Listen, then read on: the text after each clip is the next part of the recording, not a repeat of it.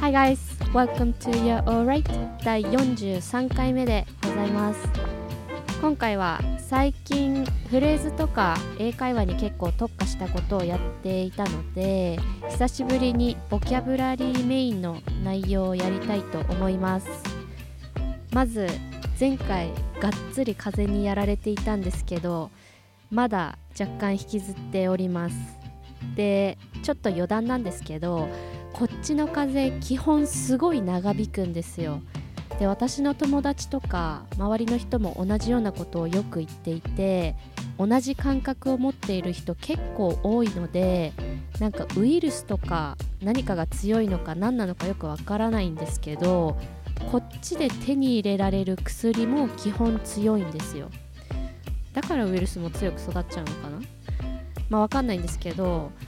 っと、こっちで風邪薬といえばこれっていうブランドがあってせっかくなんで紹介というか、まあ、しておこうかなと思うんですけどビックスっていう、まあ、日本でも見ることあると思うんですけど会社が出しているデイクイルデイクイルとナイクイルナイクイルっていうやつがこっちでは定番の風邪薬です。でまあ、カタカナで言うとデイクイル。っていうのが日中に飲む風邪薬。でナイクイル。っていうのが夜に飲む薬です。で夜に飲むナイクイル。っていうやつは眠くなる成分が入っていてほんと30分くらいしたらうとうとし始めてコテッと眠りに落ちます。成分のこととか詳しくはわからないんですけど確実に日本で買える風邪薬よりも強力だと思います。こっちに長く住んでいる人でもちょっと怖いからみたいな感じで日本に帰った時とか誰かに買ってきてもらうとか日本にいる人に送ってもらったりとかして薬系は日本製のものを使っている人も割といます。ちょっとせっかくなんでこういうなんか文化的なこともお話ししようかなと思うんですけどデリってよく言われるコンビニみたいなものですね。コーナーストアとかニューヨークでは BODEGA って書いてボーデガとも言われたりするんですけどそういういわゆるコンビニみたいなお店で1回分のデイクイルとかナイクイルとかあとアドビルっていう痛み止めとか熱下げたり炎症を抑えたりする効果があるいわゆるイブプロフェンっていうやつですかね。がカウンターで買えたりします。1回分1.5ドルとかだったと思うんですけどしばらくそういう買い方してないんで今どうなってるかわかんないんですけどナイクイルは眠くなる作用があるので2年前ぐらいからかなデリとかでは買えなくなったみたいです。これはニューヨークシティの話なので他のエリアとか州によっては違うとは思うんですけどニューヨークでも場所によってはもしかしたらまだ置いてあるところもあるかもしれないです。あとせっかくなんでもうちょっとアメリカの薬事情お話ししようかなと思うんですけど病院で処方される薬になるとかなり強いものも多くて依存性があるものももちろん症状によりますけど結構簡単に処方されちゃったりするのでアメリカで病院にかかることがあった時は薬の成分をチェックすることをおすすめします。実は私去年自転車でこけて腰の骨に2箇所ひびが入ったことがあって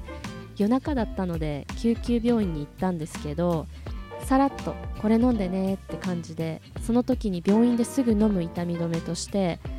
結構依存性高めの薬を渡されました。で1回飲むくらいならそんな問題ないみたいなんですけどさらっと渡されて、まあ、私もあまり信用してなかったので一応薬の名前を聞いたらその時私がもらったのは Percocet っていう薬だったんですけど調べなくても聞いたことがあるくらい、まあ、依存性が高いものだったのでじっとしてれば痛み自体はそんなに強く感じてなかったので一応飲むのは私はやめました。でこの Percocet っていうのはオピオイドオピオイドって言われる結構強めの鎮痛薬の一種でこのオピオイド全般的に依存性が高くてアメリカ国内でも問題視されてるくらいなのでさっきも言ったんですけどアメリカで病院に行くことがあって薬を処方されたりした場合は成分を自分で調べるようにするのがいいと思います。結局私のその怪我は全治2ヶ月で1ヶ月間ぐらいは全然歩けなくてベッドから起き上がるのにもう30分以上かかるくらい。で家で飲むために処方された痛み止めはパークセットっていうやつよりは依存性は低いものではあったんですけどオピオイドって呼ばれるものの一種ではあったので薬に頼るようになってしまうとこう痛みを和らげるっていうところよりもふわふわして気持ちいいっていう感覚を求めるようになってしまうことで依存が始まってしまうので私はその後も極力痛み止めは飲まないようにしましたっていうちょっと結構長くなっちゃったんですけどちょっと余談でしたアメリカに来られる方で、まあ、長期で滞在される方とか例えば留学とか、まあ、お仕事とかでいらっしゃる方で病院に行く機会があるかもしれないっていう方はちょっと薬気をつけてください。えーと、ちなみに救急病院は英語で emergency room emergency room 頭文字を取って ER ER と言われたりします。ではえっ、ー、と本題に入りたいと思います。ちょっとここまで長くなってしまったので今回はいくつか冬に使える単語をやって次回冬に関連するフレーズをメインでやる感じで2週にまたごうかなと思います。ではまず天気とか気温に関連するワードにざーっと触れようかなと思います。まず雪は snow snow ですね。これは雪が降ってるっていう意味で動詞としても使われます。ちなみに雪の降り加減とか積もり具合を表す形容詞として使われるのは軽ければ light light 結構重いというか量が多かったりたくさん降っていたりすれば heavy heavy という形容詞が使われます。これは雨の時も一緒ですね。light rain とか heavy rain って言われたりします。雪の種類と言ったらいいんですかね。の一つとして sleet sleet みぞれ。水っぽいというか雨っぽい雪のことを sleet と言います。これも名詞としても動詞としても使われます。それから hail hail これはあられとか氷という意味です。氷の粒が降っているっていう感じですね。私は出身が北海道なので小さい時から聞くことは全然あったんですけどもしかしたらあんまり雪が降らない地域の方はそんなに馴染みがない言葉かもしれないですね。Hail 氷の粒です。これも名詞動詞どちらとしても使われます。あとは blizzard blizzard 吹雪。とか猛吹雪っていう意味です。これは名詞です。それから冬は乾燥しますよね。乾燥してるっていう形容詞は dry dry ジメジメするとか湿気が高いっていう humid humid っていう単語の反対の意味のものです。dry あと気温に関してなんですが日本では気温が何度かっていうのを表すスケールとして Celsius Celsius が使われています。夏だったら20度前後くらいから暑い日だと30度から3 5 6度とかですかね。で冬は10度切ったら寒くなってきたなっていう感覚で北海道だとマイナスになったら本格的に冬始まったなみたいな感じかなと思うんですけどアメリカでは Celsius ではなくて Fahrenheit Fahrenheit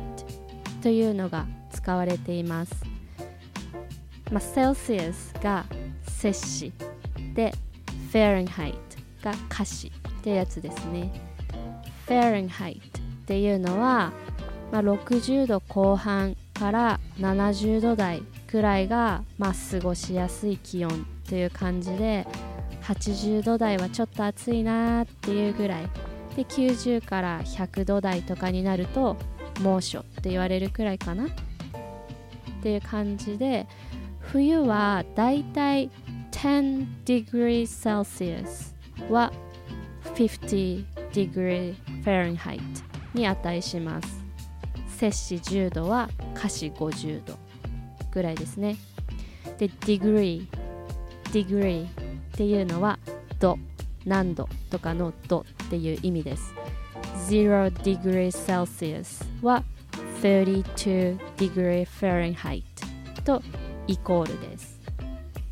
摂氏0度は華氏32度とイコールです。なので例えば今日気温マイナスだよっっていう会話はセルシウスを使わないアメリカ人には通じないので注意してください。ちなみにマイナス18 degree Celsius くらいからフェーレンハイト歌詞もマイナスになります。なのでその場合はまあ通じるんですけど基本的にはアメリカ人はこの歌詞フェーレンハイトで気温を考えるので気温の話をするときはちょっとお互いこんがらがるかもしれないので注意してください。では次に寒いって言いたい時にどんな単語があるのか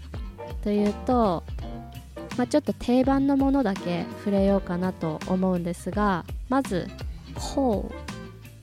cold 寒いとか冷たいっていう意味です。ちなみに cold cold っていう単語も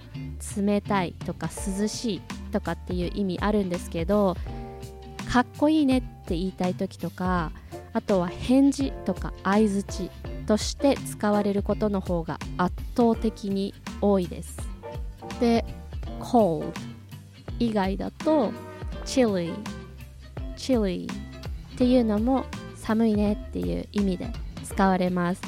こうちょっとブルブルってするような寒さですかね。まあ cold とほとんど一緒だと思います。あとさらにもっと寒い時は freezing freezing 凍えるくらい寒いっていう感じですかね。freezing cold って言ったりもします。あとサウンドがちょっと似てるんですけど freaking cold っていうのもめっちゃ寒いっていう意味で使われます。この freaking っていうのはめちゃくちゃっていう強調の意味で使われていて freaking freezing っていうこともできます。ちょっとカジュアルな響きになりますね。あと brisk brisk これはカラッと寒いっていうか爽やかに寒いっていう感じみたいで秋くらいとか冬の初めくらいの時の感じの寒さを言います。私はブルッとするような寒さっていう感覚だったんですけどでもそうとも言えるのかな？日本語で言う肌寒いっていう感覚ですかね。あとこれはどうやらニューヨークで使われているスラングみたいなんですけど brick brick レンガって訳される単語と同じスペルです。でこれを形容詞として使ってめちゃくちゃ寒いっていう意味として使われます。こう凍えるぐらい寒いっていう寒さを表します。もしかしたら若い世代の間でだけかもしれないですね。使われるのは。私は割と聞くことあったんですけど思い出してみたら使ってたのは20代ぐらいのニューヨーク出身の人たちだったので、まあ、一応豆知識としてブレックめちゃくちゃ寒いっていう意味です。で今回ちょっと前半の余談部分が長くなっちゃったので結構あっさりした内容になっちゃったんですけどこの辺にしておこうかと思います。他にもランダムに冬に関連するボキャブラリー触れようかなと思ってたんですけど、まあ、それも次回に回そうかなと思います。それでは最後に一応意味と単語ざーっとおさらいしたいと思います。まず余談パートからなんですけど、まあ、覚えておいて損はないと思うのでもう一度触れますが救急病院は emergency room emergency room 頭文字を取って ER ER と略されます。で本題の部分から snow snow 雪の降り加減積もり具合を表すときは light light または heavy heavy でみぞれは sleet sleet あられとか氷が hail hail そして blizzard blizzard 吹雪とか猛吹雪それから dry dry 乾燥しているという意味ですねそして気温に関して摂氏が Celsius Celsius で華氏が Fahrenheit Fahrenheit で何度とかの度は degree degree それから寒さに関しては寒いっていうのは cold cold または chilly chilly もっと寒い時は freezing freezing または freezing cold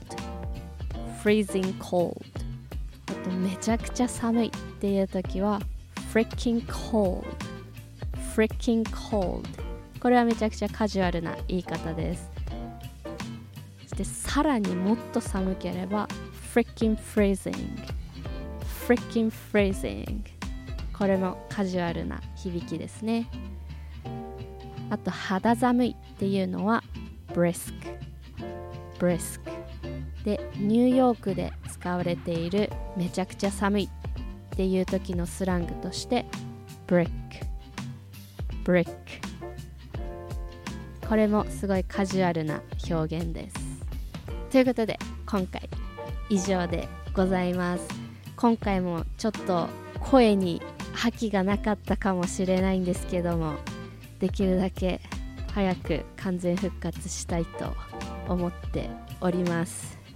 ということで今回もありがとうございました。また1週間後でございます。皆さん良いクリスマスをお過ごしください。Merry Christmas!